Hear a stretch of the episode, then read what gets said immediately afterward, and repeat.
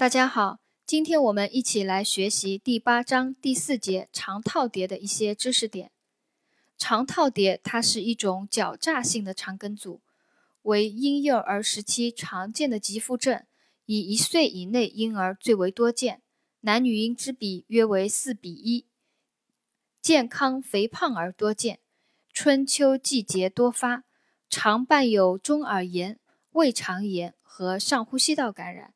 这是肠套叠疾病一个特征，它是一种狡诈性的肠梗阻，为婴幼儿时期常见的急腹症，以一岁以内婴儿最为多见，男女婴之比约为四比一，健康的肥胖儿多见，春秋季节多发，常伴有中耳炎、胃肠炎和上呼吸道感染。肠套叠它分原发性和继发性两种。百分之九十五的是原发性的肠套叠啊，单选题，如果是问你肠套叠什么类型多见啊，原发性的多见。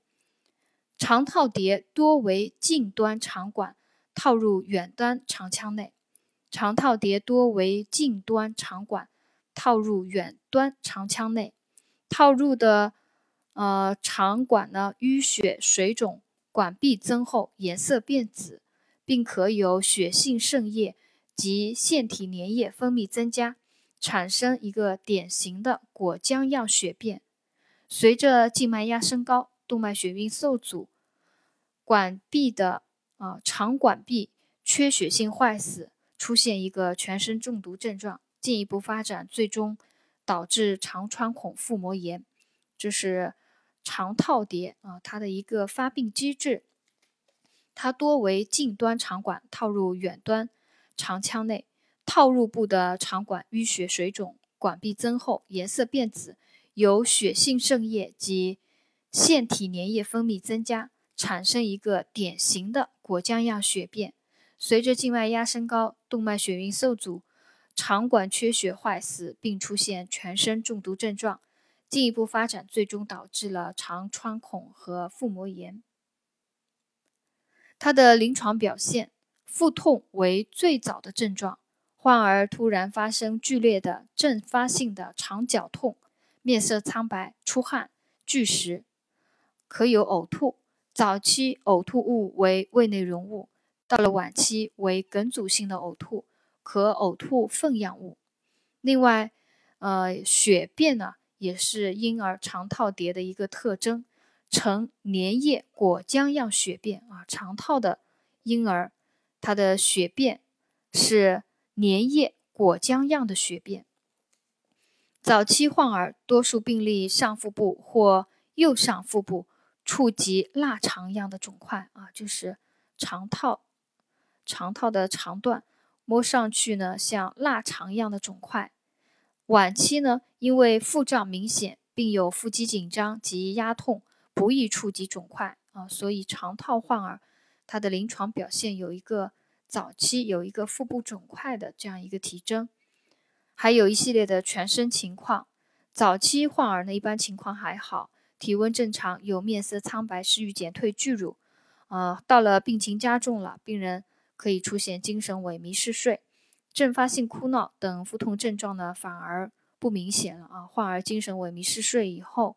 哭闹、腹痛的症状反而减轻，到了晚期，由于肠坏死，或者是并发了一个腹膜炎，患儿全身情况恶化，可有严重的脱水和高热、昏迷以及休克等中毒症状。所以，肠套患儿的临床表现再总结一下：腹痛，腹痛为最早的症状，还有呕吐、血便，血便是肠套的特征，呈粘液。果浆样的血便以及有腹部肿块，早期呢，多数病例上腹部或右上腹部触及腊肠样的肿块，全身情况还有啊，全身情况有面色苍白、食欲减退、巨乳，严重了病情严重的患儿呢，有精神萎靡、嗜睡，晚期呢，因肠坏死、腹膜炎，可以全出现一个全身情况恶化，有严重的脱水和高热。昏迷及休克等中毒症状，它的治疗分非手术治疗和手术治疗两种。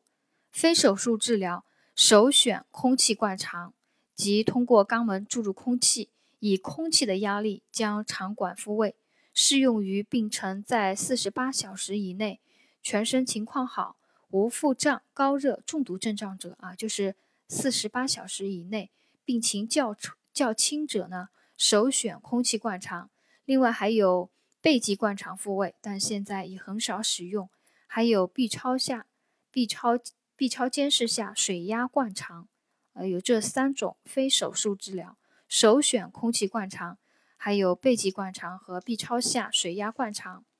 手术疗法呢，对于灌肠不能复位的，以及怀疑有肠坏死、腹膜炎的晚期病例，可以给予手术治疗。肠套患儿的护理措施啊，里面有一个考点呢，主要就是观察灌肠复位以后啊效果，灌肠复位以后的效果的，它的嗯灌肠复位成功的它的一个表现啊，考的是这样一个考点：第一个，患儿安静入睡，不再哭闹，停止呕吐啊，这是他复位成功啊症状缓解的一个表现之一。安静入睡，不再哭闹，停止呕吐。第二个，腹部肿块消失。第三个，拔出肛管后排出大量臭味的粘液血便，继而变成黄色粪水。第四个，口服药用碳，嗯，零点五到一克啊，口服药用碳，六到八小时以后，大便内可见碳沫排出。如果患儿仍然烦躁不安的，阵发性哭闹的。腹部包块仍然存在的，应怀疑是否肠套还未复位，或者是又重新发生了套叠。啊，这是一个护理里面的一个考点啊。我再把它复述一遍，就是灌肠复位治疗以后，症状是否缓解，主要看以下几点：第一个，患儿安静入睡，不再哭闹，停止呕吐；第二个，腹部肿块消失。第三个，拔出肛管以后，排出大量臭味的粘液血便，继而变成黄色粪水。第四个，口服药用碳，六到八小时以后，大便内可见碳沫排出。出现这样一系列表现呢，说明复位成功，症状缓解了。如果患儿仍然烦躁不安、阵发性哭闹，腹部包块仍然存在的，应该怀疑肠套还未复位，或者是又重新发生了肠套。啊，这是。第四节长套叠的一些知识点和考点，我们今天就总结学习到这里。